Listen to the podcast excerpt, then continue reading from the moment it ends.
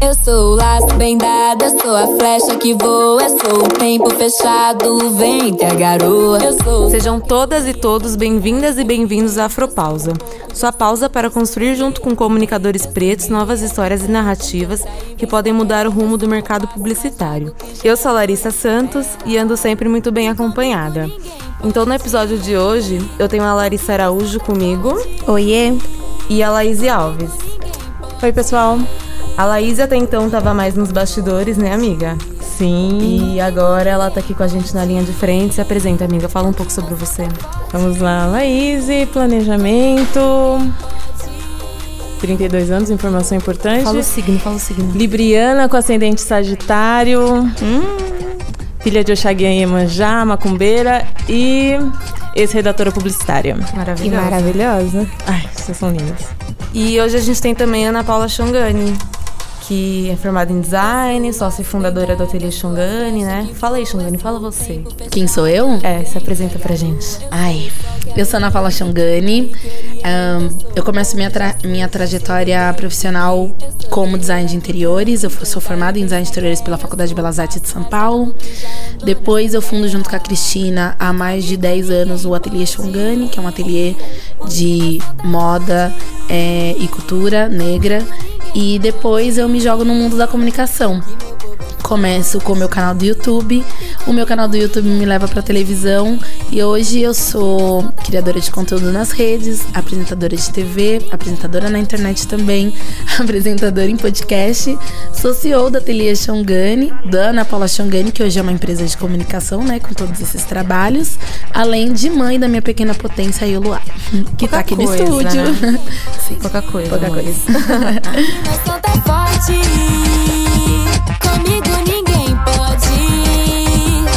Porque meu povo é forte. É, e o nosso papo de hoje é sobre solidão no trabalho, né? Mas obviamente a gente vai passar também por, por outras áreas, outros campos da vida. E aí eu acho importante também uma coisa que a gente tinha conversado aqui nos bastidores é falar para além de relações afetivos sexuais, né? Então é isso, relações no trabalho e interpessoal assim de, de amigo, colega. Vocês se lembram quando foi o primeiro momento assim da vida de vocês, onde vocês se sentiram solitárias como mulheres negras? Acho que no meu primeiro trabalho em agência, é, antes de trabalhar em agência de, de publicidade, é, eu trabalhava com, em call center e, e call center é um lugar que você não consegue, de certa forma, se sentir solitário, né? Porque é um cliente na linha, são várias pessoas na baia, enfim. Então é um ambiente que você, de certa forma, não consegue se sentir solitário. Mas meu primeiro trabalho em agência, eu era a, pessoa, a única pessoa negra da agência, era uma agência pequena, de, de agência digital pequena, enfim, trabalhei, era, um, era um outro escopo de trabalho, mas não havia pares. E se a gente, se eu for parar para pensar um pouco mais amplo, é, de certa forma, eu sempre estive sozinha nesse sentido de enquanto mulher negra, enquanto nem não vou nem restringir a mulher negra, mas enquanto pessoa negra. É, eu estudei o colegial em escola particular, então era eu e meu irmão. Aí meu irmão, eu entrei no primeiro ano, meu irmão estava no terceiro, ele saiu, ficou eu. É, não tinha pares, então eu brinco muito que esse processo de identificação racial e, e essa consciência me veio há, por, pouco tempo, cinco, seis anos, foi o momento quando eu me identifiquei, é, não me identifiquei, mas o momento que eu adentrei o mundo religioso, afro-religioso, né? Que é aquele momento que você encontra esse espelho no divino, né? No que você acredita, você realmente se vê naquilo que você acredita. Então, é, essa identificação veio muito tarde, mas o que importa é que ela veio. E dentro de agência, sempre é, nesse processo de identificação como negra, foi agora, né, na Wunderman Thompson, com, com, esse, com essa coisa potente, incrível chamada Projeto 2020. Mas de todos os outros lugares que eu passei, nunca houve essa identificação, porque nunca houve pares. Sempre foi, tipo, uma pessoa aqui, ou eu ali no, na redação, uma outra pessoa que estava no TI e era mais distante. Então você não tinha essa unidade que, que, que é o que move a gente, né? O que transforma Sim. a forma com uhum. que a gente que a gente se vê e se movimenta dentro do ambiente, se é, desloca. Você falou sobre escola e aí acho que muitas vezes a escola para a criança é o primeiro lugar dessa dessa violência, né? Esse confronto com a realidade de não ter pares. Tanto que a taxa de evasão escolar é muito maior entre jovens negros, né? Eu lembro um pouco sobre solidão e a minha história é um pouco parecida com a da Lai. Eu era a única menina negra de uma escola particular. E aí eu tinha o meu irmão, que eu era tipo a irmã do Lucas. Eu era, era a irmã do Wilker, inclusive. o Wilker era o Biri, sei lá por que motivo, e eu era Birizinha. E até hoje as pessoas me encontram na rua. Oi, Birizinha, gente, eu tenho um nome, eu sou a Laís, o Wilker. Enfim. Então, esse negócio de ter nome também me incomoda às vezes, porque as pessoas não chamam você por, pelo nome. Eu era irmã do Lucas e fui sendo a irmã do Lucas, assim. E aí, quando ele saiu da, da escola, porque a gente tem dois anos de diferença, eu continuava sendo a irmã do Lucas. E meu irmão, ele era, tipo, o reizinho, assim, da escola, sabe? E aí eu era sempre, ah, aquela menina ali é irmã do Lucas. Os meninos não podiam falar comigo porque eles recebiam intimação do meu irmão. Ai, que lindo. E, a, e aí eu era a única pessoa negra daque, da minha sala, ou até acho que do, do, meu, da minha turma, assim, do grupo do segundo ano era só eu. Até que entrou uma amiga minha, Gabi, que ela é publicitária também. E aí éramos as duas únicas, mas a gente não tinha, acho que, noção nenhuma sobre negritude, sobre, tipo, por que algumas coisas aconteciam com a gente. E eu acho que eu comecei a perceber um pouco sobre quem eu sou depois do meu terceiro emprego que foi quando eu comecei a estagiar na Ateliê Xongani, que daí eu me encontrei num quilombo. lágrimas, lágrimas. Aí eu me vi num Sinto quilombo. Um momento de revelação. Xongani formando cidadão. Gente, é uma escola. né? É uma escola. Você entra lá, você conversa, você se forma. Fica a dica de negócio. Gente, é sério, eu entrei naquele lugar, eu saí outra pessoa. Tanto que até a Cris, a mãe ela falava para mim: a Lari, qualquer hora, os pais dela vão vir aqui e vão falar, ela vai sair desse lugar porque ela tá saindo uma revolucionária. e foi assim que eu comecei a me perceber mesmo e comecei a entender e ter um pouco mais de consciência racial sobre outras coisas, sabe? Mas eu precisei trabalhar com outras pessoas negras que já tiveram uma base e umas referências para poder me passar, porque eu nunca tive isso. Uhum. E normalmente é herdado de família ou alguma coisa assim. O meu não, o meu foi tipo um presente que eu ganhei no decorrer da minha vida assim. Você vai trabalhar nesse quilombo aqui, menina? Me colocaram lá, porque antes eu era sempre a única pessoa negra nos, lugares. Olha, a minha trajetória é, é um pouco diferente, assim, pensa na infância. E, e, eu gosto que seja diferente, né? Porque em algum nível a gente precisa sempre reafirmar nossa pluralidade. Eu sou filha de pais ativistas, então isso me colocou em alguns lugares e resolveu algumas coisas, outras coisas não, né? Porque hoje que eu sou mãe e ativista também, eu sei que mãe e pai não conseguem resolver tudo que o mundo precisa. A gente tem essa ilusão, talvez, durante a gravidez, mas nos nossos primeiros dias de vida, onde a gente já começa a entender o racismo muito presente na vida do nosso filho, a gente entende que não vai dar tempo de resolver tudo. Mas sendo filha de pais ativistas, é, eu acredito que em algum nível eu tive algumas proteções, né? E aí eu hoje valorizo muito essa ação da minha mãe. Tipo, eu não me sentia tão sozinha na escola porque ela tava lá. Ela era do, tipo, do conselho de pais e tal. Então, querendo ou não, eu tava na sala de aula, mas eu sabia que minha mãe tava ali. Então, em algum nível, isso me trazia conforto e me trazia, enfim, vontade de estar na escola. Mas, por outro lado, quando a gente é criança, a gente não quer só que nossa mãe nos ache bonita, né? A gente não quer só que nossa mãe é, esteja ali presente. Então, ali a solidão acontece também. Comecei a trazer essas discussões no meu, nos meus canais sobre solidão e muito nesse recorte de que a gente não pode falar da solidão da mulher negra só no âmbito sexual e afetivo, porque a solidão começa muito antes, né? uhum. né? Tem um, um vídeo viralizado, inclusive, que eu falo disso, de como que a solidão começa na infância. Então, talvez eu não saiba relatar meu, meu, meu primeiro momento de solidão, uhum. porque por mais que o sentimento fica, às vezes a memória vai embora. E acredita até que é proteção do nosso corpo, né? Mas hoje, sendo mãe de uma filha de seis anos, eu consigo enxergar esses momentos de solidão muito cedo. E eu acho que tem uma coisa que eu gostaria muito que a gente sempre discutisse é que começa muito cedo. quando a gente tá falando muito cedo, eu tô falando de um ano de vida, saca? Eu tô falando de três anos de vida. Eu tô falando de crianças muito novas reproduzindo é, um racismo de uma forma muito violenta, né? E aí eu fico me perguntando perguntando como que a gente sobrevive a tudo isso e consegue ainda estudar, tirar boas notas é, ou não, né? E quais são as reações dessa solidão de, desse ambiente escolar. Já na minha vida profissional, é, eu, eu, comecei minha vida profissional muito cedo, comecei a trabalhar com 14 anos como menor aprendiz numa escola de educação. E também, já sendo a, única menina negra, desde a escola e também nesse, nesse primeiro trabalho, depois eu fui escolher a faculdade mais elitizada e cara de São Paulo, que é a Belas Artes, também era uma das únicas pessoas negras. Mas por ser filha de pais ativistas, eu, de final de semana, eu tava em volta das pessoas negras e aquilo me recarregava para eu estar tá durante a semana com aquela galera não negra e que não entendia o que eu tava falando falando. Então, de alguma forma, eu recarregava de final de semana e meus pais proporcionavam isso.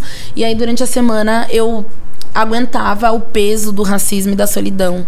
É, depois desse primeiro trabalho, eu me formei, aí eu continuei trabalhando em escritórios de arquitetura. Esse foi um momento de bastante solidão, porque além de, de gênero né, e raça, tinha um negócio de classe que pegava muito.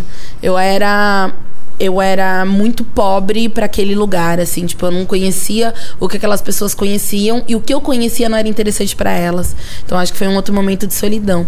Dali eu pulei para Ateliê Xongani, foi quando a gente fundou o Ateliê Xongani, e aí eu comecei a entrar numa ilusão muito louca, porque aquele o Ateliê Xongani é a Ilha da Maravilha. A gente contrata mulheres negras, é, a gente recebe muitas mulheres negras, a gente tem liberdade ali para combater o racismo naquele ambiente. Então se tem um, uma cliente cliente que é racista e uma funcionária, a cliente não tem sempre razão. Então a gente vai combater essa cliente e proteger as nossas funcionárias. Lá as nossas as funcionárias e eu, a gente pode usar qualquer cabelo, usar qualquer roupa, pode trabalhar de chinelo. A gente, enfim, cobra mais resultado e a gente fica sempre questionando esse lugar da estética. Eu contrato, eu tô num outro lugar, que é um lugar de contratar outras pessoas, de escolher quem vai trabalhar comigo. Então eu comecei a entrar numa de um mundo é incrível, entendeu? Sim, é muito eu sou fácil, ex-funcionária né? e eu aprovo tudo isso. É.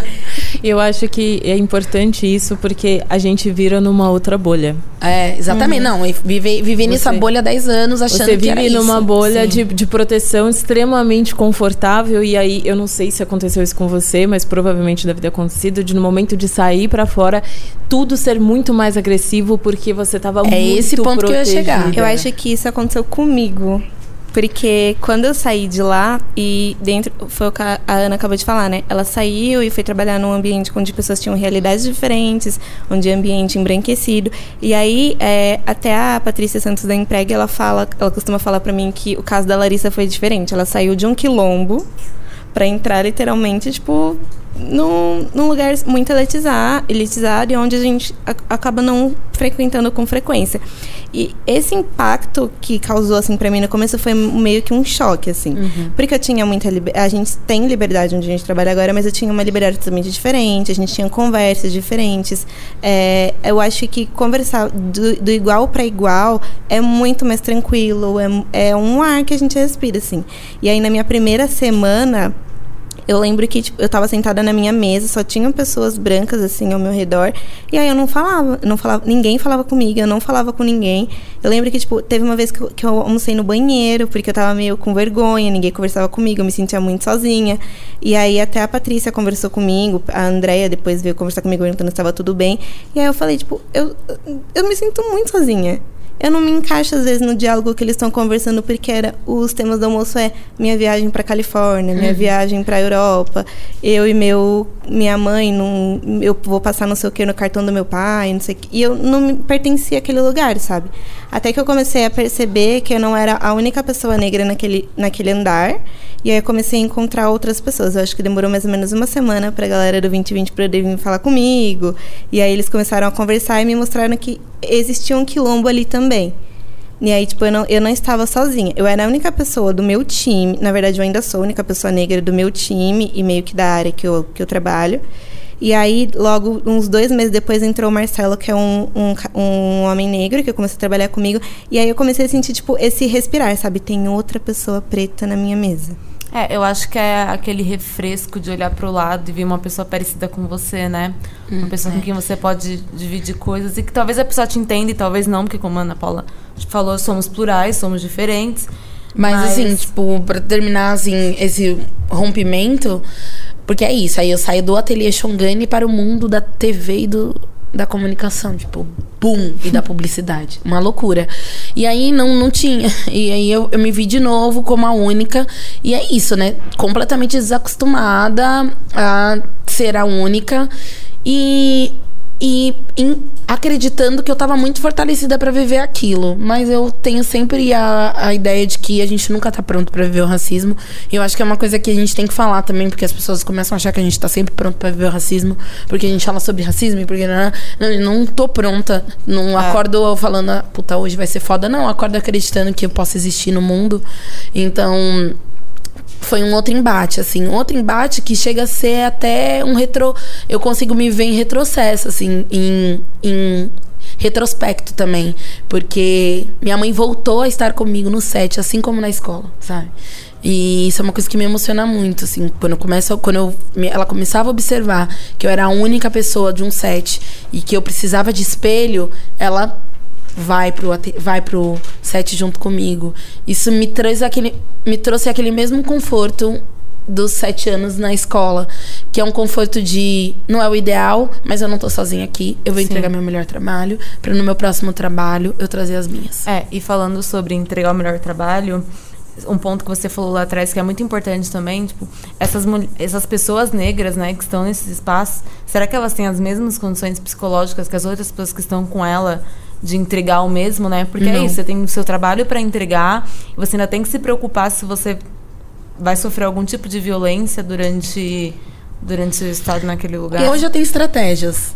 Eu compartilho. Antigamente, eu eu, eu acho que estou assim, por que, que eu compartilho? Eu também faço assim uma leitura de que o trampo que eu ocupo nesses sets e no meu trabalho de comunicadora é um trampo que me traz uma possibilidade de falar. Por quê? Porque geralmente eu sou apresentadora, eu sou a protagonista e sou uma peça naquele naquele peça-chave, peça que, não, que insubstituível. Sim. Tipo, não dá para substituir uhum. a apresentadora no meio do rolê, não dá para substituir a né? Enfim, não dá para substituir. É, dá para substituir a câmera, dá para substituir até a direção, mas não dá para substituir a apresentadora. Então eu aproveito que hoje eu ocupo esses lugares para falar. Hoje eu não guardo mais, eu, eu, eu verbalizo, tipo, ah, eu gostaria que tivesse outras pessoas negras, eu quero que o meu maquiador seja preto. Cada vez mais eu acho que eu dou um degrau do que eu quero de conforto. E mais, quando não tem ninguém preto, eu compartilho com as pessoas não negras. Elas precisam se responsabilizar pelo meu conforto enquanto e pelo desconforto também, né? E pelo desconforto desconforto. Então eu lembro que um, uma das gravações mais longas que eu fiz, a assistente de direção, que é uma função que cuida do. Uh, de quem tá na, na, na, frente da câmera, de quem tá na linha de frente, tem uma função que cuida só da gente. E ela sentou comigo, Ana Paula, me fala tudo o que você precisa. E eu respondi para ela: a única coisa que eu preciso é que você garanta que eu não sofra racismo. Você garante isso, o resto eu entrego. É claro que era utópico e é claro que ela não conseguiu.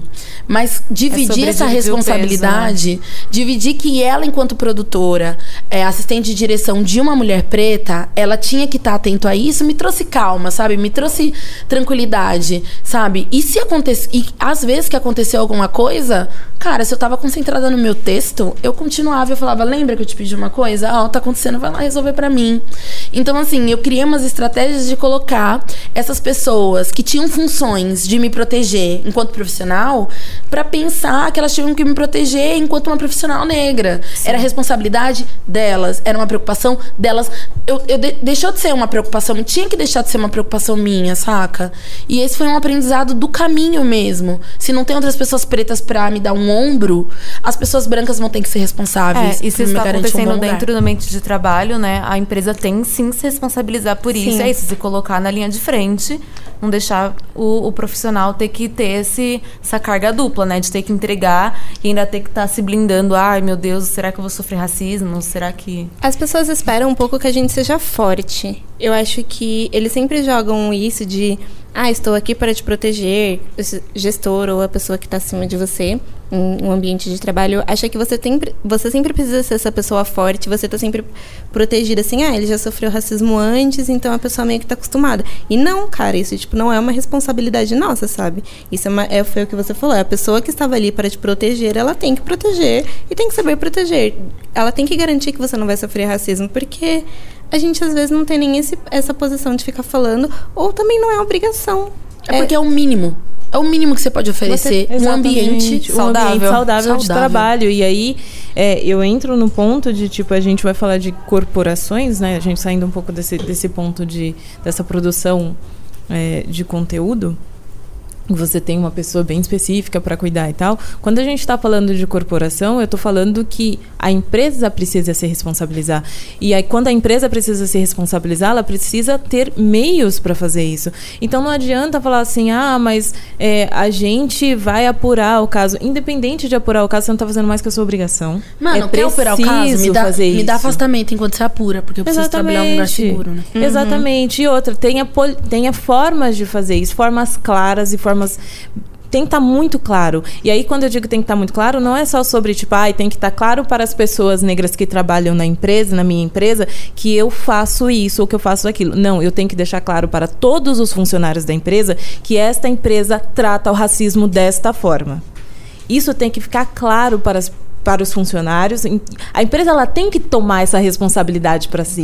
É menos pano quente, mas isso acontece, sabemos que acontece, mas a gente lida com isso dessa forma. Saibam vocês, os funcionários, que quando acontecer, porque a gente não pode ser hipócrita e falar, ai, será que vai acontecer? Vai acontecer. Acontece. Quando acontecer, a gente vai lidar desse jeito. Isso Não, tem que só- ficar muito claro. Não, e só da gente saber que tem caminhos, né? Já traz um outro lugar de conforto, né? Você já se sente. Eu não vou falar blindado, porque eu acho blindado é uma palavra muito forte, mas eu acho que você se sente mais confortável de saber que a hora que vai, a hora que acontecer, você sabe aonde ir. E E, é você sabe você- qual é. é. o caminho que e vai não é você ser- por você, né? Exatamente. Tem, Tem, tem, alguma coisa ali que foi feita, produzida, pensada para esse tipo de situação. E aí eu entro num- numa pergunta, já que você está falando sobre isso, é, mas será que a pessoa também ela sabe identificar que é racismo? Porque às vezes eu tenho preguiça de falar, sabe? Então, é, é, é um ponto importante esse aí. Eu acho que não é uma questão da pessoa, a pessoa não precisa saber nada. A pessoa só precisa acreditar no que foi dito. Quem é violentado precisa ser ouvido. E acabou. Não tem outro caminho hoje. E assim, ah, mais. não- O mais a gente vai resolver quando o mínimo tiver resolvido antes. Então isso serve para violência contra a mulher. Isso serve também para o racismo. Quando uma mulher é é violentada, a gente ouve, acolhe e resolve. Só que o racismo, eu sempre falo isso, né? O racismo ele é, é uma violência que, que é tão naturalizada, mas tão naturalizada, que a gente acha ok a pessoa sofrer esta violência, né? Então, o gestor, a empresa, ela não precisa identificar, ela só precisa ter como critério de avaliação acreditar na vítima. Só isso. Me dão parabéns, mas querem meu fim? Querem meus bens, me querem refém, eu só quero meu gin. Bebendo meu drink, ou sugo de link, penso bem assim. Linkando as quebras por onde passei com o de onde eu vim. Não, aguentam com as pretas que trampam e fazem din-din. E aí, quando a gente fala de solidão da mulher negra no ambiente de trabalho, porque são duas solidões, né? Acho que é a solidão da raça e do gênero também, né? Porque achei curioso quando você falou, e você também, que o. Os seus irmãos eram os caras da escola e vocês eram irmãos deles, né? Eles eram pessoas negras também, mas por que, que vocês eram irmão deles? Sim. Porque eles são homens. Então, querendo ou não, os homens, se vocês observarem nos ambientes de trabalho, os homens negros ainda têm mais acolhimento do que as mulheres negras. Sim. Acolhimento pelas mulheres não negras e acolhimento pelos homens, né? Enfim, por milhões de motivos que aqui para levantar vai ser, mas enfim, muitos motivos. E aí eu acho que também vale muito a pena a gente falar que muitas vezes essa- essa solidão da mulher negra acontece é, porque o homem, ele, o homem negro também, ele não tem aquele acolhimento por conta do gênero, né? Então, aí que a solidão acontece, sabe? E a mulher branca não tem um acolhimento porque você é preta. Então, assim, você fala, mano. Eu tá tô acontecendo literalmente aqui? sozinha. Tô li- Exatamente. Uma coisa que, que eu costumo falar com, com algumas pessoas é que a gente, nós enquanto mulheres negras, a gente sofre duas vezes, né? Porque a gente sofre o racismo e a gente sofre o machismo. Então eu brinco que a gente tá numa, num ponto ali da, da intersecção do que a sociedade teoricamente odeia. Dos três pontos, digamos assim, a gente tem dois.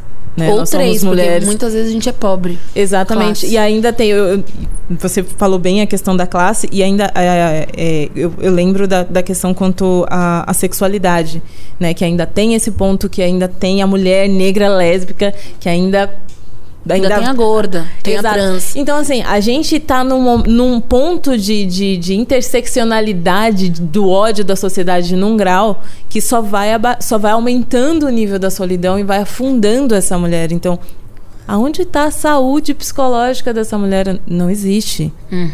Nós somos a. É que tem a pirâmide social, né? Então é o homem branco, mulher branca, homem negro, e aí vem a mulher negra.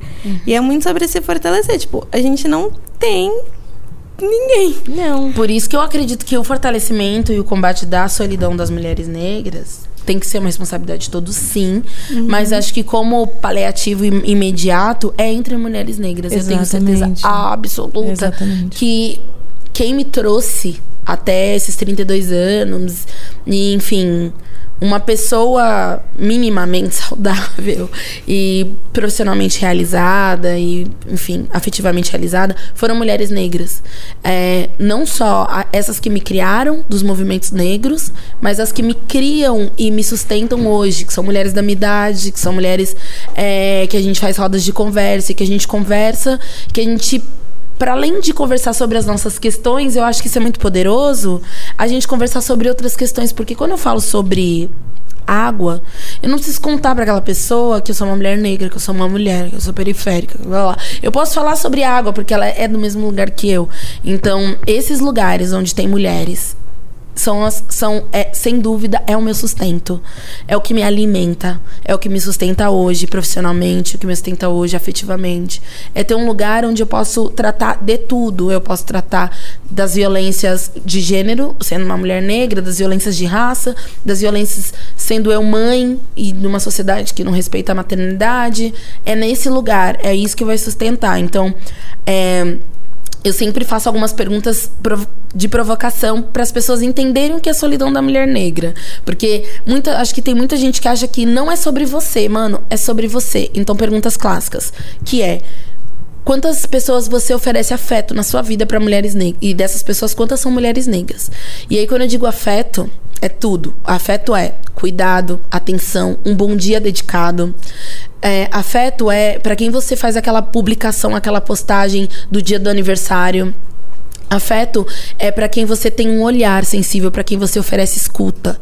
Afeto é para quem você simplesmente senta para conversar e tenha possibilidade de ouvir, de ouvir o que aquela pessoa tá construindo. Afeto é quem você chama para casa, quem você leva de final de semana, quem que você quer que sua família conheça, quem você quer levar naquela festa top que você foi convidada. É sobre esse tipo de afeto. Que, qua- quais são as mulheres negras que você dedica tempo, que você oferece alguma coisa, né? E se, se você não tem essa lista, ou se Preciso fazer minha militância do colorismo, como sempre.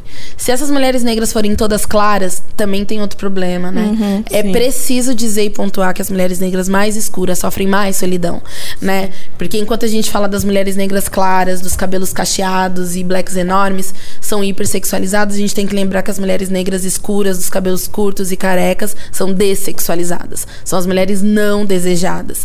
E não desejadas pra transar, mas não desejada pra estar do lado, não desejada pra ser lida como, am- é, lida como a sua melhor amiga, né? Então, é, são tantas camadas da solidão que é importante que a gente, que todas nós, todas nós e todos nós e todos nós é, come, come- a gente comece a avaliar para quem a gente está dedicando afeto. Se você, a partir dessa avaliação, não encontrar mulheres negras e mulheres escuras, saiba que sim, é você que perpetua a solidão dessas mulheres. É, e tem uma questão aí também, que é a relação do. a questão do negro único, né? Porque hum, nesses lugares, muitas vezes que a gente se sente sozinha ou que- realmente está sozinha, essas pessoas não brancas só têm um, único re- é, referencial de negritude, né?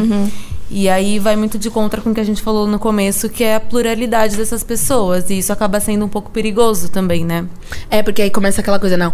Mas o meu amigo, amiga, o seu amigo, eu não sei quem é seu amigo, eu não conheço seu amigo. Eu não Sim. sei quem é o seu amigo, então não posso dizer sobre o seu amigo, né? Eu acho que isso passa mesmo por uma naturalização dos nossos corpos, da nossa, da nossa existência. É, tem. Eu não vou lembrar, mas assim, tem uma coisa que eu aprendi na minha trajetória que é isso, né? A gente é lido como negro de fora pra dentro, né? Isso é de fora pra dentro, isso é externo, Exato. né? É um aprendizado que vem do outro. É, e que a negritude é uma relação de interdependência. Então, a gente só é negro porque existe branco, as pessoas são brancas porque existe negro, né? Mas fora isso, fora esses dois conceitos, existe pluralidade. Eu adoro discordar de pessoas negras, eu adoro não concordar com elas, eu adoro não saber sobre a história delas, eu adoro ser um contraponto sobre a história delas. Eu adoro ver milhões de mulheres passando por transição capilar e dizer que eu nunca alisei o cabelo. Eu adoro ver é, é, milhões de mulheres é, falando sobre suas experiências na infância e falar que eu fui, mano, fui noivinha da festa junina, tá ligado? Por quê? Porque minha mãe tava lá. Mas fui, então, tipo, tem algumas experiências que eu não tenho, tem algumas experiências que eu tenho. E a gente, até a gente, isso aí já vou fazer um puxão de orelha pra gente. A gente precisa começar a trazer histórias plurais. E trazer histórias plurais é um exercício. Mais do que isso. Pra gente trazer his- histórias plurais, a gente precisa trazer histórias de potência.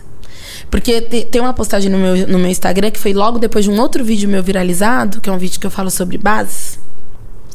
Que eu falo assim. Ah, a gente já falou dele É. Ó, pode falar nome de marca, pode falar o que você quiser. É, Tá, à mas, mas beleza.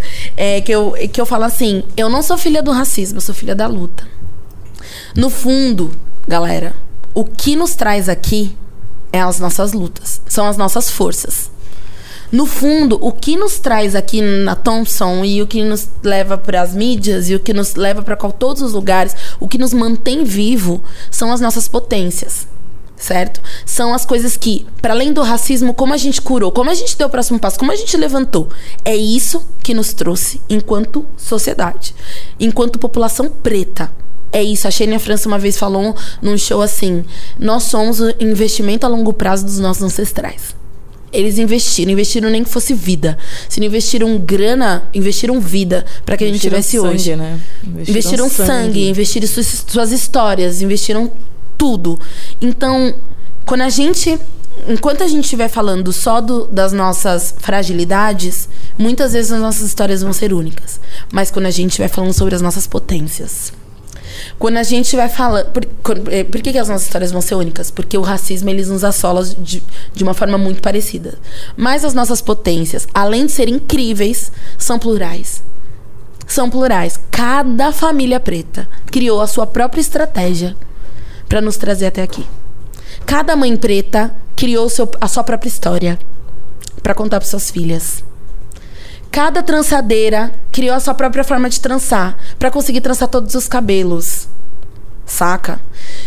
Cada pai preto presente, o que é raro. O, o que é. que é um ponto muito importante. Os presentes, eu, eu sou filha de um pai presente, criou suas estratégias para voltar vivo para casa. E, e- essas pluralidades a gente precisa começar a contar. Eu, é eu uma tenho coisa- dificuldade com plura- pluralidade, porque às vezes, tipo, num ambiente, por exemplo, eu sou a única pessoa negra ali, as pessoas me tratam como Wikipédia preto. E aí eu tenho que responder de uma forma não geral, e eu tenho que agir como se, eu, como se todos os pretos fossem uma única pessoa.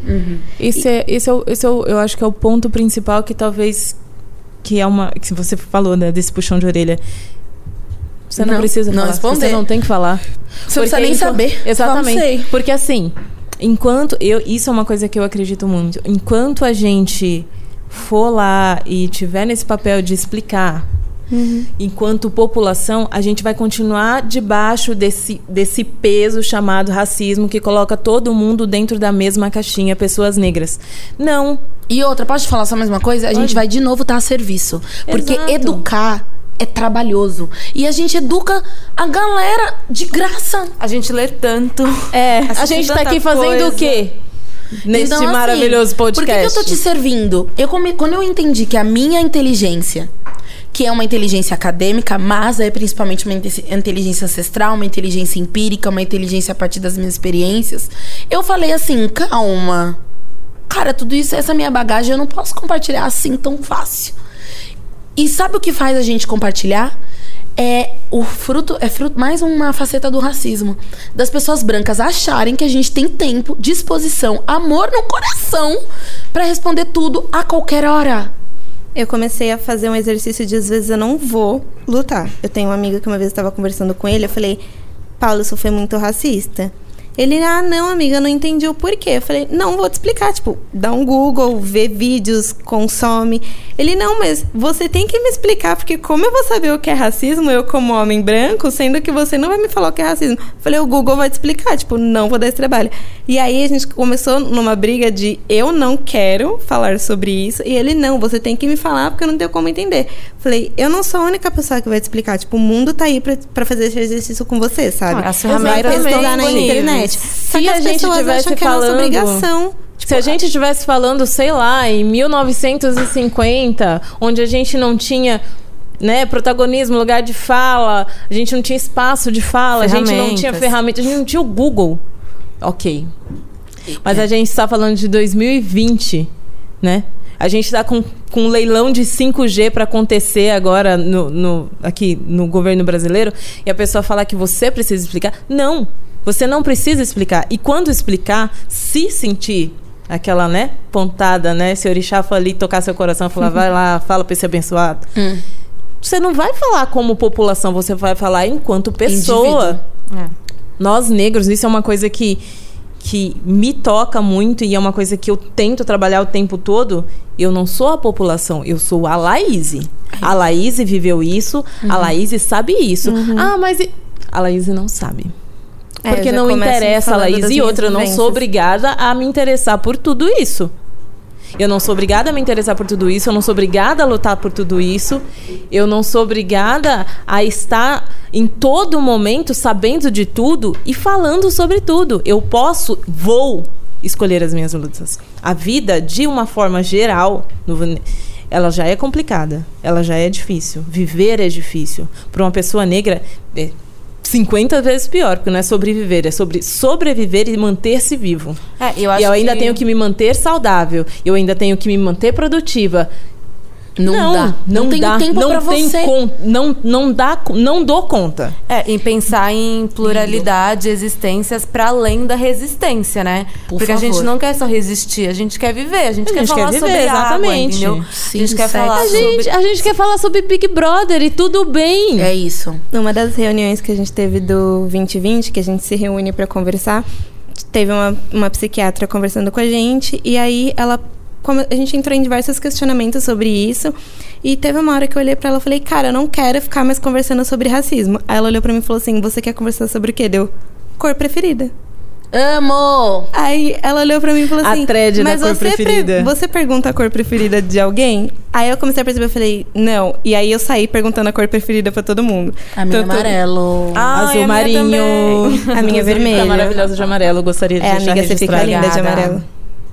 Ah, Não, hoje, eu não tô de velha. amarelo, ela mas não tá de de mas ela coloca o mostarda, fica incrível. Hum, maravilha. E aí eu comecei a perceber que realmente, tipo, eu não fazia isso. E aí eu lembro que eu, saí dessa reunião e eu saí perguntando pra todo mundo. Tipo, meu time é um time. Eu sou a única pessoa preta.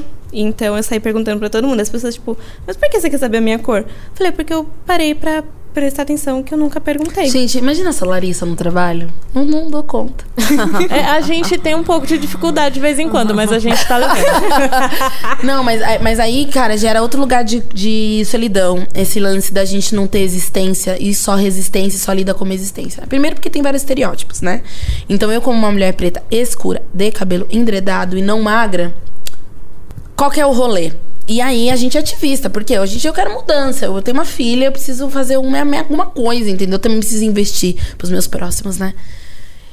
Qual que é a nossa leitura? É uma leitura ruim, é uma leitura de uma pessoa raivosa, uma leitura de uma pessoa briguenta, caralho. Opa, caramba, tem uma coisa que é o seguinte. É, aí, eu. Tem uma coisa que é o seguinte. Eu sou muito fofa. Eu sou fofa, cara. É mesmo. Eu falo fofamente com as pessoas. Às vezes eu dou uma respirada profunda no meu íntimo. Mas eu sou fofa. Você externaliza a fofura. Fofurice. Treinamento. É, Mas ok, externalizo ali- é. fofura. Sou fofa. Mas as pessoas ainda me leem como raivosa, né? É a partir do meu estereótipo. Eu Eu acabei de passar por uma situação aí de. No, companhia aérea, né? E tava todo mundo tretando, porque não conseguia voltar pra São Paulo. E aí eu cheguei na roda, a menina olhou pra mim e falou assim: Chegou a menina que vai brigar comigo. Olhei pra cara dela e falei: Eu? Não vou me dar Querida. Não trabalho. vou brigar. Porque foi porque eu não brigo. Não sou uma pessoa que Mas, brigo. bebê, eu vou sentar aqui e chorar. Eu falei, talvez vou chorar. Eu falei, mas brigar eu não vou. Ela, "Ai, mas eu olhei pra tua cara e achei que você. Eu falei, por que, que você achou que eu ia brigar? Eu? Eu sou fofa, gata. eu, querida. Eu. Tão Fofíssima. Então, mas tudo isso que eu quero dizer é que leva a mais um lugar de solidão. Porque você a gente só tá lutando pra existir no mundo. E aí, de repente, e já aconteceu isso várias vezes em outros trabalhos. Geralmente eu tenho, tenho alguns contratos que eu, que eu faço parte de times grandes. E de ninguém falar comigo. E aí depois eu falo, por que, que vocês não falam comigo? É que a gente tem medo. Ah, mano, na moral, vocês têm medo por quê? Cara, tem umas mina. Aí são mina. Elas têm medo de conversar. Aí você fala assim, sério? A gente tá nesse nível? Nesse nível de animalização. Ela acha que eu sou o quê que ela não consegue conversar comigo? É que preto é sempre visto como raivoso, né? Porra! Mulher negra é uma mulher raivosa. Eu te. eu, eu E falo ninguém assim. chega em nós. Não, eu falo assim que sim, sou raivosa. Ponto. Eu E falo fo- que eu sou fofa. E foda-se. E foda-se. Eu sou uma pessoa. As meninas trabalham comigo o dia todo. Eu sou uma pessoa extremamente bem-humorada. Tô sempre rindo, tô sempre num deboche, que eu, é a minha arma preferida contra o racismo, é o deboche. Eu também Nasci. Minha também. debochada. Essa é uma boa estratégia, Laís, Nasci deboche. debochada. E se vai falar alguma coisa, eu vou falar, amado, Sério? você jura? Amo. E ainda, além de debochada, sou macumbeira. Já vou logo cantando, puxando um ponto pra Exu, uma coisa, pra pessoa ficar constrangida Amo. e com medo. Sim, usa a minha religião para deixar as pessoas desconfortáveis. Já que elas ficam desconfortáveis, o A problema culpa é é delas. delas. Isso a gente ser Né? taxada como raivoso incomoda bastante, porque eu tive, acho que uns. Eu tive du- três chefes mulheres, quatro, né? Porque era a Cris e a Ana. E aí, a to- meus, meus sempre, chefes sempre, foram sempre brancos, e a única pessoa literalmente fofa era a Ana, assim. Eu sou fofa. Ela sou e a Cris, é, e a gente Ai, sentava e conversava, e era um ambiente muito tranquilo. E quando eu comecei a ver que. eu- teve uma hora que eu, tipo, eu tive esse estalo assim, tipo, cara, as pessoas estão sempre falando como pre- preto é raivoso, preto não sei o quê. E eu não tenho esse exemplo de uma pessoa preta pra ser raivosa desse jeito, como as pessoas falam, É, sabe? eu acho que isso também do preto raivoso, ele é, de certa forma. As pessoas usam isso como argumento muito em discussões na internet. E ontem a gente falou. Ontem a gente gravou um episódio também. E a gente falou sobre que talvez tenha alguém que puto, que tá puto com a situação. E a pessoa tem todo o direito do mundo de estar Claro. com a situação. Mas isso não é ser raivoso, é Exato, estar é raivoso. raivoso. E é isso que eu falo quando eu falo que eu, que, eu, que eu sou fofa. Eu falo, meu natural, meu eixo é fofura. Mas às vezes eu estou brava, eu estou triste, eu estou revoltada. Só que essa leitura de eu ser me afasta, inclusive, das pessoas. Agora tem uma coisa que é o seguinte: talvez o que te comova não me comove. Talvez uma tiara do Mickey não vai me trazer uma emoção, entendeu? Mas não significa que eu sou má, raivosa, triste. Só não, só não tem esse, só não tem esse referencial, Exatamente. entendeu? Essa questão de referencial me leva. Você falou Deixa de, eu falar uma de- coisa. Aí eu fui no Ileaê, no, no, na deusa do Ébano. Cara, Noite da gente, beleza negra. Pode falar. no Curuzu, eu fiquei em êxtase. Eu chorei. Da primeira, eram 15. É. Eu tive Eu lágrima. fui. Da, Eu fui da primeira 2017. 15, da, da primeira a 15 candidata. Por quê? Entendeu? Rolou uma referência ali. É então, lindo. olha que loucura. Olha como a gente vive num lugar que é muito difícil de viver. Porque assim, você precisa se comover com a emoção do outro. Que às vezes não é a nossa. Você precisa abaixar a cabeça pra religião que é do outro. Que não é a nossa. Você precisa trabalhar pro dinheiro do outro, que também não é o nosso. Você precisa é, é, criar o que é belo a partir da beleza que disseram que é do outro, que não é a nossa. E ser fofa. Dá, dá conta no final do dia? Não dá conta, não, gente. terapia, né? Não dá Conta não conta, não, dá fecha. conta. Já não importa a sua opinião, o seu conceito não altera a minha visão. Foi tanto sim que agora digo não, porque a vida é louca, mano, a vida é louca. Falou dessa questão de referencial, lembrei de um ponto é, que pra mim que caiu essa ficha de, de quanto essa, essa questão de referência é muito importante.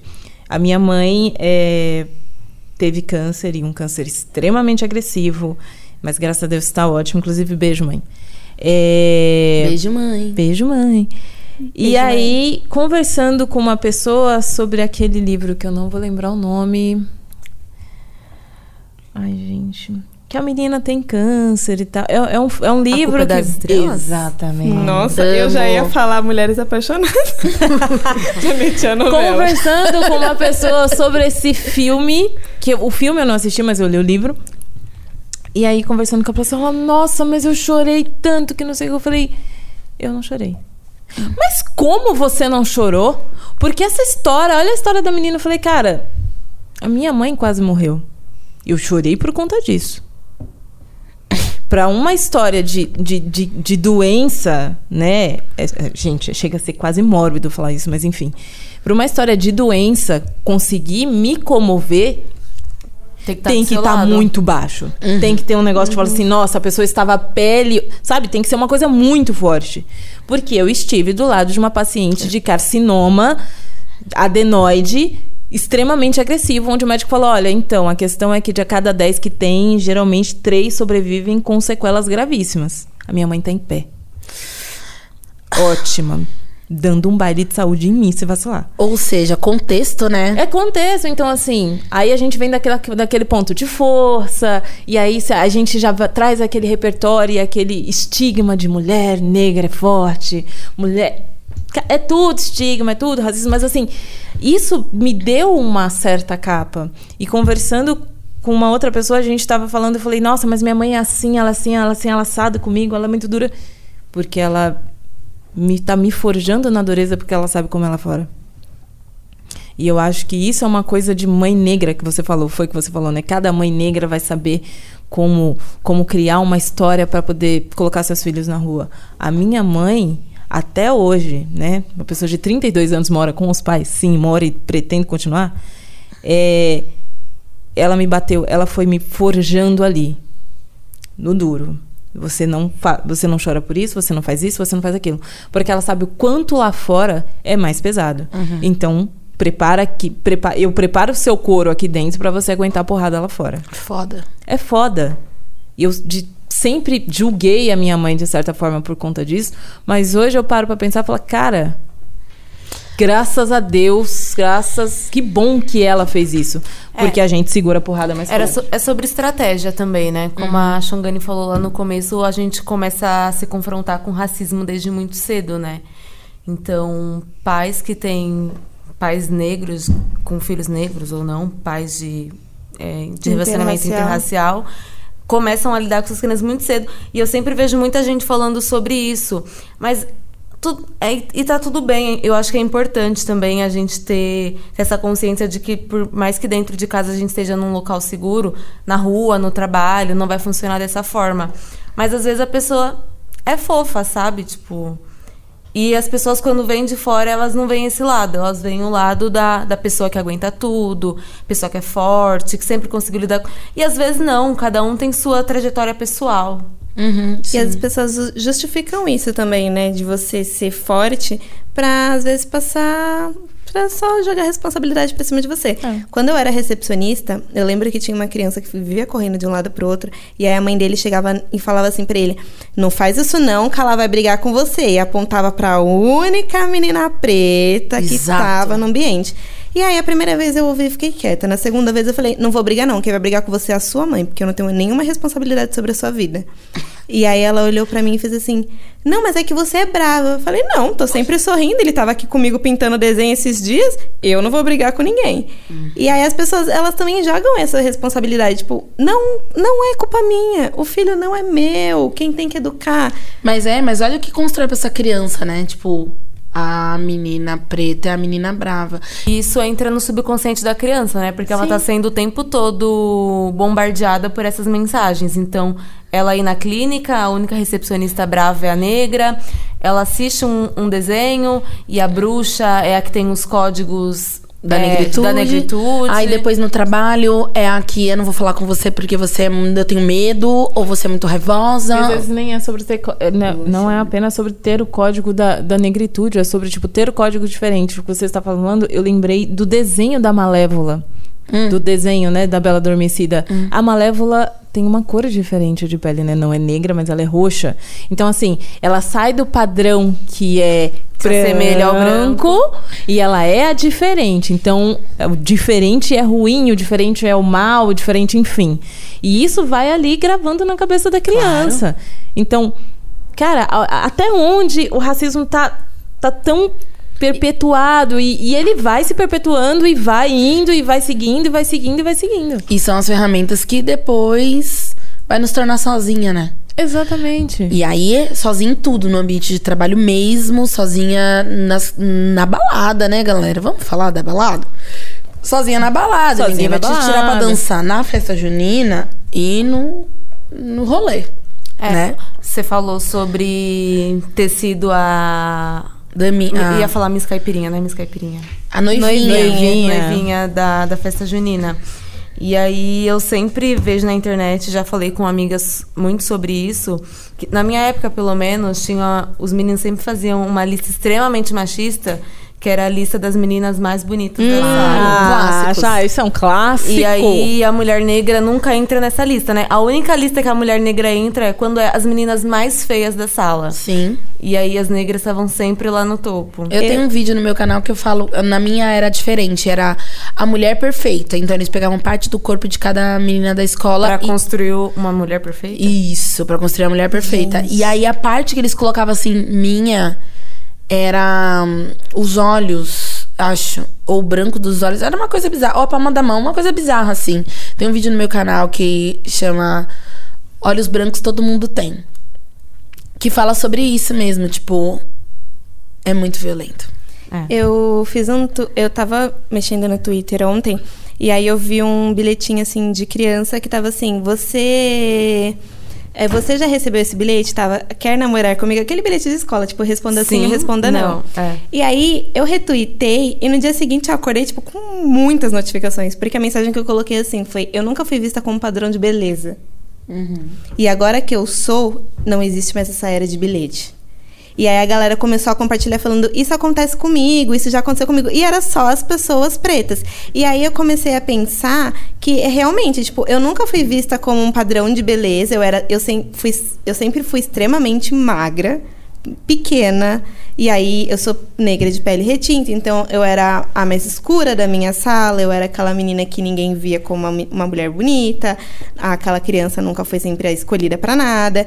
E aí quando eu comecei a ser realmente um não um padrão, mas como ser vista como uma mulher bonita, foi tipo, não foi ah, com meus 14 anos, foi tipo, eu tenho 24 anos, foi com uns 20, com uns 19 que eu comecei a poder ter esse direito de escolha também.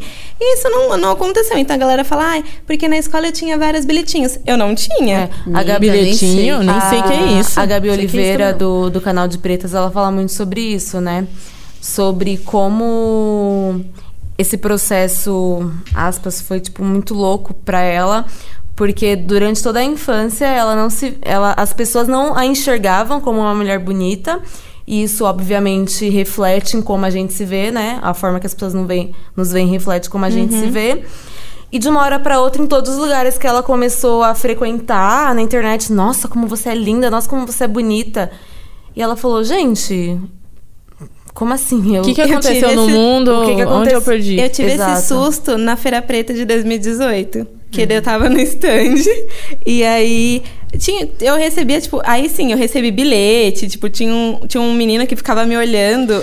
Olha, Larissa, eu posso contar sobre sua vida afetiva no ateliê ou não? Pode. Larissa, viu?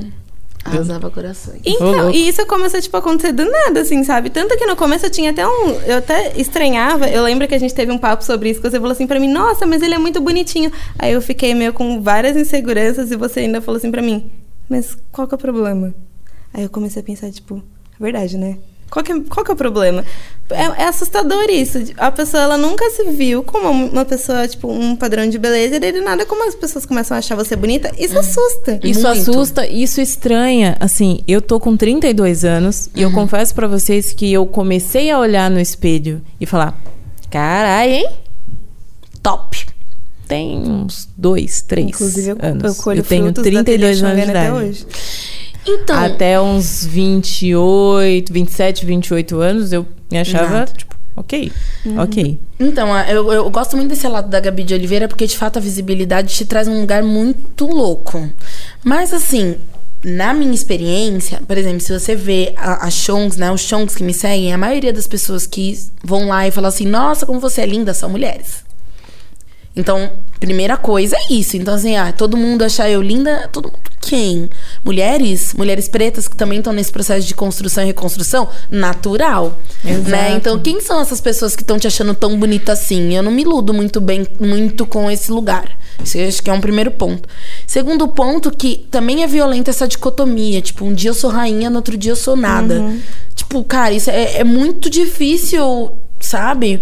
E a gente ainda tem uma s- gloriosa variação hormonal que ajuda muito esse processo de nossa, eu tô linda, nossa, eu tô horrível, nossa, eu tô linda, É, nossa, eu tô... Nossa, total. Ai, Facilita. A vida eu é também fácil. quero falar das minhas experiências positivas. Olha, Salvador, ô Salvador, Mãe, tamo indo. Salvador e Moçambique também. Acho que foi as primeiras vezes que eu me experimentei bonita, assim, não só de fora, de dentro pra fora, mas também de fora pra dentro. E é muito estranho. Eu não acredito nessas relações. Eu acho que as pessoas estão querendo me enganar. Eu acho que eu começo a entrar. Mano, cadê o personagem? Eu começo a entrar numa de tipo, mano, na boa, quando você vai passar a perna em mim? Porque você tá mentindo pra mim. Para de mentir logo. E olha a solidão aí trazendo reflexos de autoproteção. E a síndrome do impostor também. né? Claro, eu falo assim, mano, na boa, vamos parar com isso. Você Chega. começa a se boicotar, porque eu é, me vi numa situação de um relacionamento, né? De, um, de, um, de, um, de, uma, de uma troca, onde eu falei assim: não, ok, vamos parar por aqui. Por que vamos parar por aqui? Porque eu tô insegura? Porque eu não me sinto bem? Porque eu não me sinto confortável? Não, peraí. A gente se boicota, a gente vai se cortando, a gente vai. Trauma, né? Exatamente. Tipo, você não quer passar por, um, por uma situação de se. se sabe, você não quer tomar aquela rasteira de Rasteira. novo. A gente, nós nos tornamos, por conta da solidão, mulheres sequeladas. Isso é muito triste, mas é realidade. Eu acho que tem algumas mulheres que conseguem romper esse lugar é, da sequela, né? E, e que conseguem, enfim, estar ali nesse jogo do, da, da sedução mesmo, ou da amizade. Mas eu acredito que, infelizmente, a maioria de nós percorre uma vida, independente de continuar não desejada ou desejada, a gente já volta pra, esse, pra essa arena com sequelas. Isso é muito, muito, muito triste. E isso afeta nos outros relacionamentos, né? Todos os Às relacionamentos. vezes. Todos. Até a amizade. Todos.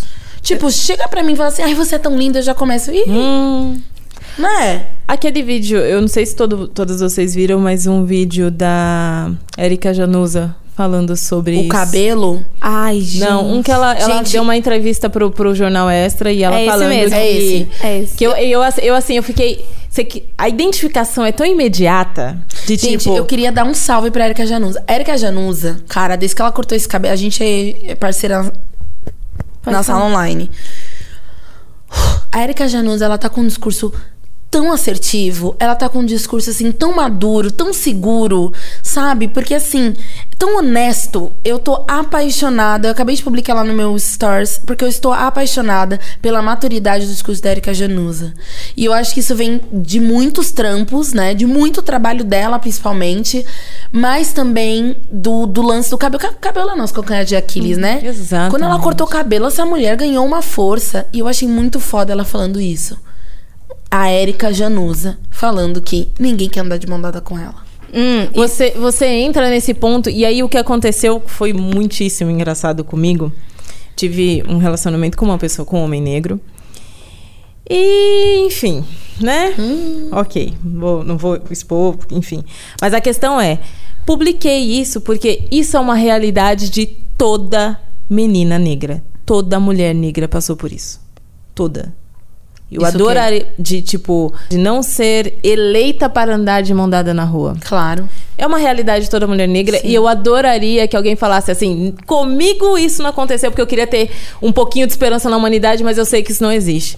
E aí eu publiquei no Facebook, Larissa foi lá e colocou verdade, fulano Isso colocou verdade. Ful- E assim, foi colocando a lista lá da galera, mulheres negras falando verdade, verdade, verdade. Recebi então uma mensagem desse então ex me perguntando se aquilo era pra ele, porque em um determinado momento do término e essa, essa, esse ponto foi levantado. Aí eu virei e falei: não, isso é uma realidade de mulher negra e você não foi a única pessoa com quem eu estive. Eu já passei por isso em outras situações. Mas assim, olha o tamanho da dor que é comum. Olha o nível da solidão que a gente tá. Porque a gente é boa pra tá. A gente é ótima, nós somos mulheres incríveis, maravilhosas, mas não dá pra sair na rua. Eu tava Eu não consigo segurar a sua mão na frente das pessoas, eu não consigo te apresentar para as pessoas. Que nível de solidão que a gente tá, que nível de dor que a gente tá. Sabe? É isso, isso que me deixa muito muito tocada, muito mexida, isso mexe muito comigo. O nível da dor. Não é nem sobre eles. Eles que se né? Homens não, não costumam ajudar muito. Mas o nível da dor que essa mulher negra sente. Quem cura essa dor? Eu tava conversando com a Lara esses dias, é um pouco sobre isso, da dor que a gente sofre e aí como a gente meio que se sente fragilizado e às vezes a gente até cria uma armadura sobre. Eu saí de um relacionamento de 11 meses, que era aquela coisa, tipo, não assumido, não. Era com um cara preto, mas assim, não vou assumir você. Não vou andar de mão dada com você. O mundo inteiro sabe, mas assim, não vamos assumir. E aí, quando eu saí disso, eu lembro que, acho que faz umas duas, três semanas, eu ganhei flores de um outro cara, onde eu tra- ah, mandaram flores no meu serviço. E eu achei muito estranho. Muito estranho. E o pior é que eu fiquei muito brava. Eu saí com a Lava depois pra comer e ela falou assim: amiga, o que você vai fazer com isso? Eu falei: ah, eu não sei, não sei o que que eu vou fazer com essa planta. E não sei o quê. Aí eu cheguei. Coitado. Cheguei em casa, aí minha mãe, o que, que você ganhou? Eu Ganhei. Eu falei, ah, ganhei, planta, ganhei essa Uma planta, planta, aqui. uma samambaia. E aí ela pegou e falou assim, mas, ai, que bonitinho, alguém te deu flores. Eu falei, ai, mas eu nem gosto de rosa, eu gosto de girassol. Não. E aí eu comecei a reclamar, reclamar, né? reclamar. E aí eu- no dia seguinte meu pai tava conversando comigo na mesa, meu padrasto, e a- a- eles botaram a rosa bem no meio da mesa, que era pra Larissa ver que ela tava ali. Ah, mas quem te deu, não sei o quê. Aí meu pai falou assim, nossa, queria eu ganhar flores. Eu, pega pra você. Grossa. E aí eu conversei isso na terapia, gente, a, a minha psicóloga, ela olha para, ela fala poucas palavras. Depois que eu contei, né, tudo das rosas, ela olhou pra mim e falou assim: "Dói, né?" Nossa, foi aí que eu comecei a chorar. Dói. E dói muito, dói. cara. E dói muito. E dói num nível que você não sabe se relacionar mais. É isso. Você desaprende. Quer dizer, desaprende não. Você não aprendeu a se Nossa, relacionar. sabe por que, que eu tava frustrada? Eu Pausa. Porra! Você não aprendeu Você- a se a gente não tem relacionar, exercício velho. da- a, a gente... gente- não soube se relacionar. A gente não teve a oportunidade de aprender a de relacionar. exercitar. Eu tava conversando com um grupo de amigas pretas e eu falei assim, manas, sabe aquela foto na praia das amigas? Alguém tem? Sabe aquela foto? Aquela foto do pôr do sol das amigas, todas assim, ó. Uau! Então, alguém tem? Não. Ninguém tem, manas. A gente não tem a porra da foto da juventude, da adolescência. Do uau! No entardecer da praia, cara. Porque a gente precisa começar a ressignificar. Não é só sobre luta, gente. Não. Porque no final da vida, o que, é que você cor vai preferida. lembrar? É um A gente precisa começar a ressignificar. Porra, então, tipo, é velho, isso. vamos. Vamos pra praia Ah, levantar os vamos dedos pra pra, praia cima. levantar os dedos pra cima. Ah, mas não é urgente. É urgente pra É cacete. urgente pra você. Isso é importante pra você. É pra eu continuar lutando. Exatamente. É. A gente precisa se fortalecer, se, Uhum. fa- se fortalecer, se fazer forte, se fazer feliz, se fazer carinho. A gente tem que se fazer carinho, cara. A gente Cara, não faz. eu concordo plenamente. A minha luta é pela minha existência. Eu e tenho a minha que- existência é afeto, é amor, é sexo, é comida, é dinheiro. É bobagem, Porra. é, É boba- é firula, nada, é é- futilidade. É isso. É coçar, é, É não isso. coçar. É isso. fazer o que eu. É, é viver. Ah. Do jeito que eu quiser. É ter esse tipo de experiência, porque é nesse momento dessas experiências bobas que é tipo, nossa, vamos pegar o carro e vamos para a praia. Não tem carro, vamos até o Jabaquara pegar aquela van maravilhosa até Praia Grande, vamos descer? Vamos. Vamos, mano. Dedo pra Vamos. cima. Vai lá, passa o dia inteiro. É assim, faço isso com amigas é, não negras. Mas assim, ninguém tem um puto. Mas, mano, Vamos. se juntar aqui é 100 conto da gasolina, mais 100 conto de cerveja dentro do cooler, dá pra descer em 5 dentro do carro? Dá. Um carro pequenininho, um K? Dá. Dá. Vamos. Vamos. Porque é isso que te sustenta até o próximo feriado. É Você isso. lembra, porra, eu fui pra praia. Eu fiquei o dia inteiro tomando cerveja falando merda. É isso. E é A por isso que os. Eu acho que é por isso que as pessoas não negras estão vivas e vívidas. É por isso que as pessoas não negras estão vivo, vivo, vivas e vívidas. Porque elas vivem. Então, assim, se a gente não colocar na nossa pauta viver, em primeiro lugar. exato, não dá pra fazer o resto. Você acha que eles tiram força da onde? Também pra vida, pras coisas da vida. É na- no afeto, é na amizade, é no bar, é na cerveja, é ficar bêbado e tudo bem, é poder chegar bêbado em casa, sei lá. Eu acho que, tipo, a mensagem principal que a gente pode falar sobre isso, vou pedir que vocês, por favor, concordem comigo, que é sobre mulheres negras sofrem, mulheres negras sentem muita dor e mulheres negras estão sozinhas. Mulheres negras precisam estar entre si. Eu acho que eu ainda acredito na palavra sororidade, eu acho que é isso que vai nos unir primeiro enquanto, enquanto mulheres negras e depois enquanto mulheres, porque enquanto a mulher não se unir e não se perceber, a gente não muda essa sociedade. A sociedade está programada para odiar a gente, matar a gente, enfim, nos, nos fazer mal. Então, mulheres negras sofrem, mulheres negras sentem, sentem dor e a gente tem que começar a se programar para viver. É, eu É acho sobreviver. que, que uma coisa que é legal aqui, a gente tá falando muito sobre solidão no trabalho e em outros campos da vida, mas pra mim vai ser muito bom também se mulheres pretas ouvirem e não se identificarem com nenhuma dessas falas. Nossa, Vai ser incrível. Não, ó, Por favor, você, co- mulher respondem lá. preta, que não se identificou, comenta, pelo amor de Deus. Se você tem uma foto com as suas amigas, manda pra gente no Twitter. Manda. Manda no por Twitter. Pode e-mail. pôr hashtag Shonks também? Pode, pode. Eu quero muito, eu quero muito, eu preciso ver essas fotos. Você com suas amigas pretas com o dedinho pra cima no pôr do sol. E se vocês me mandarem, a gente tá mudando de prédio agora, eu vou colocar num porta-retrato na minha mesa e falar: minha meta é essa aqui, ó. É isso aí. Minha meta. Meu choro não é nada além de carnaval. É lágrima de samba na ponta dos pés. Então é isso, gente. Agora a gente chegou no momento mais adorado Afrodicas do tá. podcast, que é o momento das afrodicas. É, o que, que vocês têm pra dividir essa semana com a gente? O que, que vocês estão lendo? O que, que vocês Eu estão não- assistindo? Eu não tô lendo, eu não tô assistindo. Eu sou uma pessoa que eu confesso que eu já fui muito mais leitora e assistir, eu realmente já falo que eu não assisto muita coisa. Mas eu queria muito compartilhar um livro que eu li, que é o livro da Shonda Rhimes. Não. Pode parar, que era a minha indicação. não, o ano que eu disse sim. O livro maravilhoso. Então vamos indicar junto. Vamos indicar junto, porque é um livro que fala muito sobre. Eu vou dar minha percepção, Sean, depois, por favor, dê a sua, que é sobre se permitir. É isso, Shonda. Muito obrigada por transformar minha vida. É, o ano que disse sim foi o último livro que eu li.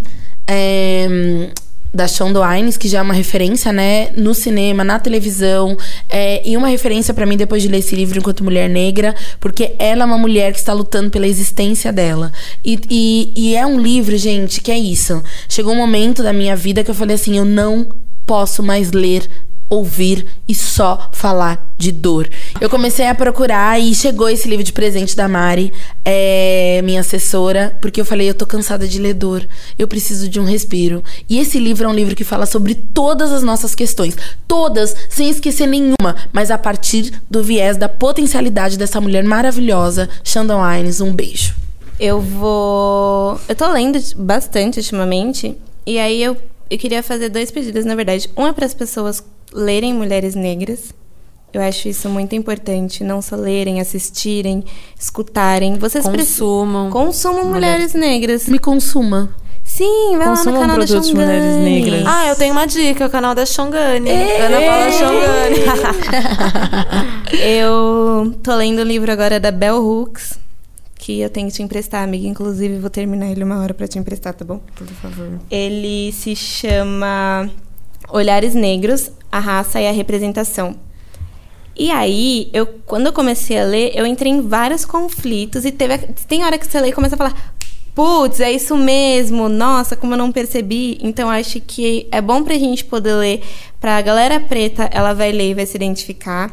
E as pessoas brancas, elas vão ler e vão aprender. Porque eu acho que é sobre isso também, sabe? É, essa minha afrodica. Eu vou dar uma outra afrodica de um convidado que está aqui hoje. Ih, manda. Você quer dar oi? Oi, galera. É, o Márcio, ele é um musicista maravilhoso. E ele lançou uma- um single agora no, no Spotify e nas outras plataformas digitais também, né? Vou indicar. Vocês conheçam o Márcio Costa. Ele tem um canal no YouTube. Ele tem. Ele tá em todas as plataformas digitais. Ele tá em todas. Ele tá em todas. Márcio, microfone aberto. Quer vir Pode dar um falar, alô? Márcio. Gente, eu tô aqui, só quero falar que eu tô aqui acompanhando esse podcast. Eu tô assim, Tá quentinho, amigo? tô quente, tô emocionado, tô. Tô vivo pra ouvir isso. Fala o nome da sua música para as pessoas. Minha música é, chama Eu Quero Mais, é um RBzinho nacional bem gostosinho. E Márcio Costa com dois T's e vocês vão me achar lá. Em todas as Em plataformas todas as digitais. plataformas digitais. Ai, que tudo. Posso. Amo gente globalizada. Amo. Posso falar uma coisa da Bel? Pode. A Bel, ativista, né? Mulher preta, ativista foda. E a Bel tem esses eh, os livros, né, que falam sobre ativista, esse Olhares Negros, Raça e Representação é um deles. Mas a Bel também tem um livro de, de, de histórias infantis. Que pouca gente sabe que Bel Hooks é poeta e de, de histórias infantis. Foi Chama Meu Crespo. Livro dela, né? De histórias infantis. O primeiro livro que ela escreveu foi esse. Meu Crespo é de rainha. Ai, gente, desculpa. Eu fiz a contracapa. Ai, que tudo. Mas é um livro fofo, mas é pra gente começar a olhar essas mulheres negras ativistas com outros olhares e olhar essas mulheres negras ativistas nas suas existências. Quem diria que Berrus faz um livro pra criança lindo, super bem escrito e com uma ilustração foférrima pras crianças. E com a contracapa maravilhosa. Ai, gente, eu fiz a contracapa muito pra minha filha, Ayo. Então é isso. Obrigada, Ana Paula Chungani, pela presença. Foi lindo poder trocar com você, com as meninas. E é isso, gente. Espero que vocês tenham curtido. Lembrando que o nosso podcast não é sobre regras, é sobre diálogos. E a gente tem um canal aberto para trocar, então procurem a gente no Instagram, mandem e-mail. No Twitter agora também Twitter, estamos no Twitter. Twitter. Conversa comigo no Instagram, pessoal. Eu gosto de conversar com as pessoas. Larissa responde todo mundo no Eu respondo Instagram. todo mundo. Fofa, eu sinto saudades do Ateliê Xangani. E é isso. É, só mais um coisa. Igor, você coloca isso a qualquer momento, mas eu me sinto muito, muito confortável porque nessa sala só tem pessoas pretas. Exatamente. É, gente, E é... somos maioria mulheres. Sim! E é muito bom! E só potência, né, gente? Só potência. Só gente. A gente ilumina uma cidade, meu amor. gente, E temos, é... ge- e temos gerações. Temos de 6 a 32 anos. Gente, isso é tipo. É sobre isso, sabe? É sobre isso. A gente poder respirar e a gente se sentir aliviada e no final falar: Eu estou feliz porque tem outras pessoas pretas ao redor. É isso. Muito obrigada, mulheres. Vocês arrasam. Arrasamos. Eu vou cantar, me deixem cantar até o fim. Me deixem cantar até o fim. Me deixem cantar, me deixem cantar.